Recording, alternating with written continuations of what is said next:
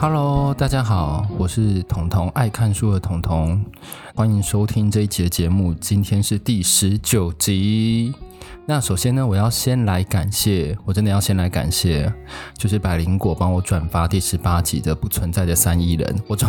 我终于把书名念出来了。我那时候回去放那个第十八集的时候，想说，居然一个字都没有提到那本书的名字，我想，我想，我真的罪该万死。而且我连那个作者的名字都讲的哩哩啦啦，然后讲山山山田海思，就讲的很讲的很哩哩啦啦，真的是对那个作者很抱歉。但是我真的蛮推荐大家，就是在听完我的 podcast 之后，不管你是听到哪一集，你都可以再回去，比如说不管你是去图书馆借，或者是你去买，我觉得现在买其实也很方便，而且现在书都那某某就六六折。呃，我没有鼓励大家一定要去某某那边买，好吧？毕竟他也没找我帮他业配。但是我就跟各位讲说，其实买书的管道太多，而且你可以找到很便宜的，像比如说某某六六折，我刚刚讲到，还有 Costco，我会我之前会去 Costco 买书，因为那个书真的是大概就六折。所以大家如果要买书的话，我建议大家可以去 Costco 找有没有你要的。那今天这一本书我要先来讲，不然我等下要忘记，叫做《人生清楚公司》。那是有一个日本的小说家，作者叫前川裕，然后叫做 Maekawa Home Home Homare Homare。不好意思，我的日文真的是有待加强。这个人生清楚公司，其实我光看标题就知道说这个书我一定要拿来讲，因为其实应该就蛮符合我要讲的部分。这个作者也是靠这一本书拿到当时新人奖，但这一本它在叙事方面其实不太像。其实你可以看到它是新人奖没有错，但是它在叙事方面呢，它的连贯性、它的紧凑性、它的上文接下文的关联性。都比较没有像我们之前介绍的东野圭吾，像我们之前介绍的桐野下生，甚至我们介绍到的啊、大作，哎，我们我好像没介绍到太宰治，还没介绍到，但是我之后应该会介绍到这些很强很有名的日本作家啊，还有村上春树啦，这些日本作家他其实还不到那个火候，但是呢，他的这个出发点其实是还蛮不错的。那人生清楚公司其实就是一个特殊情节的公司，那它专门是在做人类最后痕迹的工工作。那其实日本小说我为什么会喜欢，就是因为他们会探讨很多社会议题，像比如说大家可以回去听我之前有讲过的。如果你不知道我的集数这么多要听哪一集，然后你又想了解这方面的议题的话，我推荐大家可以第一个可以听我适合当人吗？他其实就在讲日本的简居族，日本简居族其实是一个很严重的问题。那什么叫简居族？啊，你就直接去听那一集就好了，我就不方便再跟我讲。或者是我之前有讲的中年打工族，中年打工族其实在发生在就业冰河期的那一群毕业生没有找到正职后，他们之后如何在社会翻滚，如何在社会挣扎的那个过程，最后还是没有挣扎上去的类似这样的过程。或者是我们也讨论过七十岁法案通过，这个是比较属于虚构的故事，但是呢，它里面有讲到茧居族，甚至里面有讲到非常多关于日本老年化的部分，这些都是社。社会现象，每一个人都把日本当代的社会现象融入在他们自己要写的小说中，这是我觉得很不错的，跟欧美小说其实有还蛮大的区别。像欧美小说，我之前可能有讲过《房间》啊，我之前有印象比较深刻，像什么《别相信任何人》，我不知道这个大家应该听过，因为那个时候其实很有名。但是他们都是比较关乎在个人，都是比较个人主义的部分，都是个人的想法说，哦，我忘记事情了啊，我被关起来了。他比较是缺乏社会上。的那种议题讨论，哦，我又讲太多，不好意思。然后呢，这一个人生清楚公司主角是叫浅井，这个人他本来是在做打工的工作，然后意外在喝酒的时候遇到一个叫四川的人。这个四川的四呢，我一定要先跟各位讲，我不知道为什么我上网查，他是念试，就是啊嗜好的试，试试看的试，但是呢。我打“是”这个字的时候，我找不到这一个字，所以大家可以帮我解惑一下，我不知道是发生什么事情。它上面是一个竹，竹子的竹，然后下面一个是世间情的“世”，所以我就想说，就是我怎么样都找不到。如果我查的有错的话，拜托大家纠正我。反正呢，就是四川他本身是做特殊清洁公司的人。他就问说，因为他的人都跑光了，我跟你讲，要能去做特殊清洁的人呢，他是要非常强大的忍耐力，因为他是要去清理尸体的血迹、硬块、皮肤那种放很久的那一种东西，也不是东西啊，就是你你人的有机物，你放在那边很久之后，它就会发臭，发臭的很厉害。你要有办法去做这件事情。那我记得我之前在 Netflix 上看到一部片叫做《遗物整理师》，这个大家应该很有印象，因为其实《遗物整理师》在那时候 Netflix 应该有进前十名。我大概就看第一集吧，因为它的步调实在是。太缓慢，而且呢，它有点像文艺爱情片，就是它是一种很内心戏的感觉，就是它是一种我透过看到这个，我触发想到什么，然后可能我自己也会因为这个人生前最后一个样貌是长这样子，所以触发了我感动了什么，但。我们来看《人生清楚公式》的时候，它其实就是蛮像日本小说家在写的，就是很贴近事实。他就是真的在想说，如果你去现场，如果这个人是老年，然后孤独的自然死在那边死了两三个礼拜，他会发生什么事？他甚至有去参考一些书目说，诶。这个尸体可能两个礼拜、三个礼拜后，或者因为他开暖气，它的腐烂速度不一样，或者是他是自杀。自杀的时候，其实啊、你的大肠啊什么，你都会你知道比较比较比较比较松一点，所以你会所以你会掉出一些排泄物出来。这些东西他都有去研究，所以他就是围绕在这个主轴下去做的事情。他每一章都是一些不同的死亡案例。那这个死亡案例其实死亡不是重点，重点是这一个人人。人生最后的轨迹，我觉得这很特别，因为我们看很多，比如说在法医在探讨尸体，我们看很多中老年人晚年很辛苦。那我之后也会讲一本书，叫做《五十八十的家庭世代的困境》。这本书就是在讲简居族，如果到五十八岁之后，他们会过着怎么样人生？我觉得这其实蛮有趣，大家如果有兴趣，可以去研究一下这个社会现象。那回来这个人生清楚公司。整个的架构就是这样子，但是呢，其实它没有那么无聊。它重点其实是要让我们去思考死亡究竟是什么，死亡带给你的意义是什么。有一幕我觉得很特别，就是其实你在死亡的时候，有时候你孤独死，受害其实是房东，所以很多时候是房东要花钱帮你清洁，就会看到人性其实还是为了利益去走。有一个故事很特别，一对兄弟，他们好几年没有讲话，他们就住在同一个屋檐下。但是呢，他们感情很不好。有一天，哥哥打电话给他个四川和浅井，就希望说他们来亲，然后态度很差，就说你们赶快来亲，真的超臭的，附近邻居都在抗议什么的。然后呢，他们就赶来了，就发现那个弟弟其实已经死大概三个礼拜。你要想哦，他们兄弟同住，然后他们大概六七十岁，住在一个屋檐下，虽然好几个月没有讲过话，但是。弟弟要过世三个礼拜，而且他是因为发出恶臭才被哥哥发现，这样是不是很像你邻居死掉？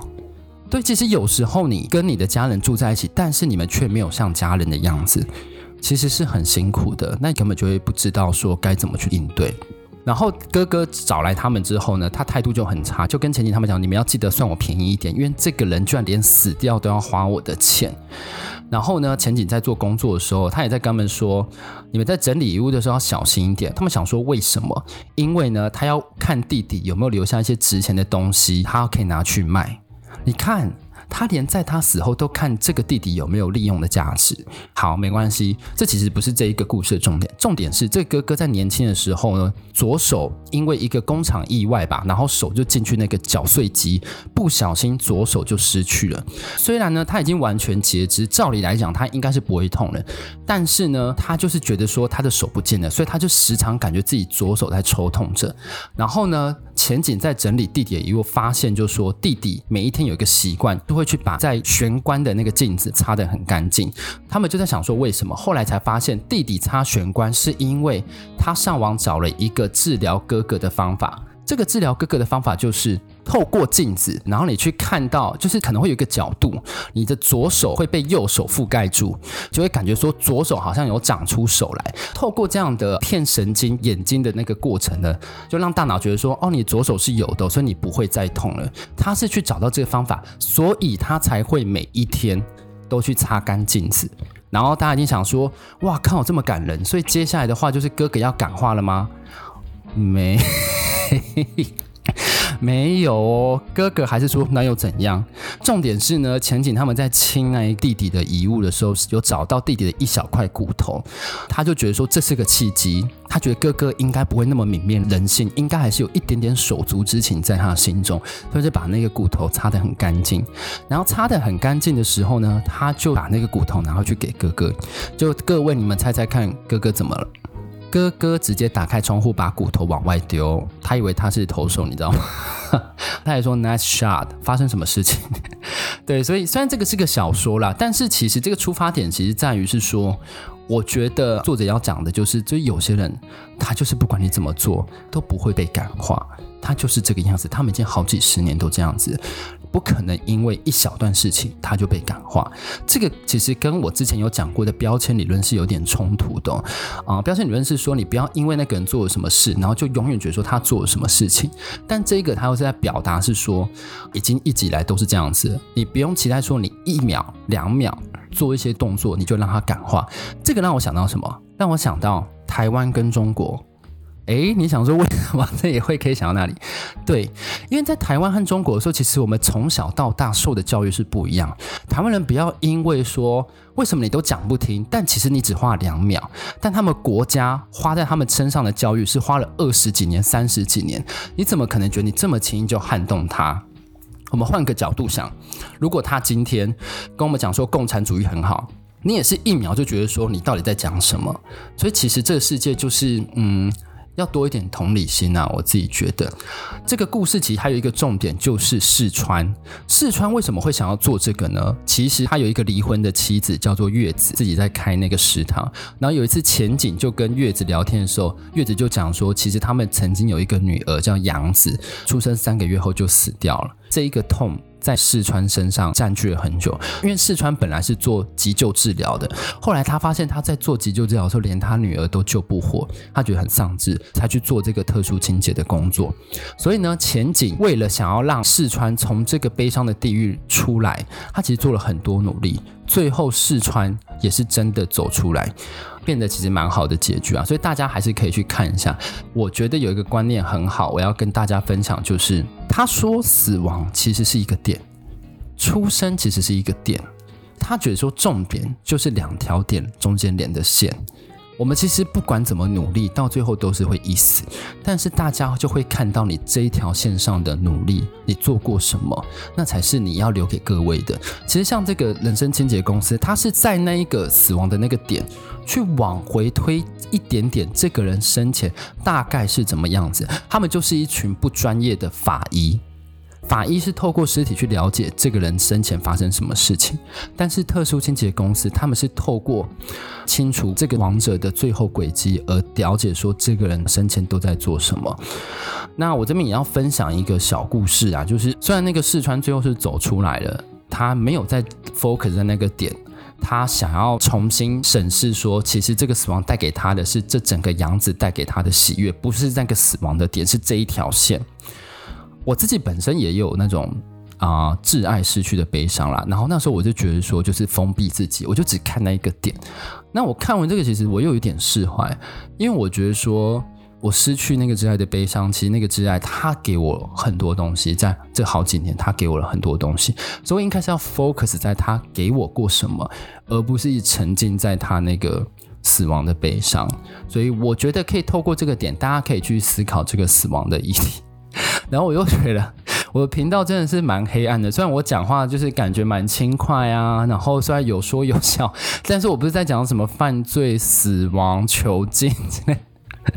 或者是中下阶层，对，但我觉得说这个社会议题是我蛮喜欢去做讨论的。那很开心，就是这一次的流量上来讲，其实有上来蛮多，都是因为其实百灵果，我真的发觉那些厂商会想要拿钱去请那些，比如说。百灵果啊，骨癌啊，叶配是真的很有道理，因为他们就是会带现成的流量过来，然后这就是流量红利，就是我很感谢他们。但是其实重点是我希望我做的节目也会让你本身也很喜欢，也会让你想要去跟你同同事朋友说，哎，我最近在看啊、在听一个 podcast，然后呢，他在讲的是有关书，但是他不是很沉闷的讲书，我没有在指谁，我说他不是很沉闷讲书，他会让你大概了解这本书在讲什么，然后他记忆最深的部分。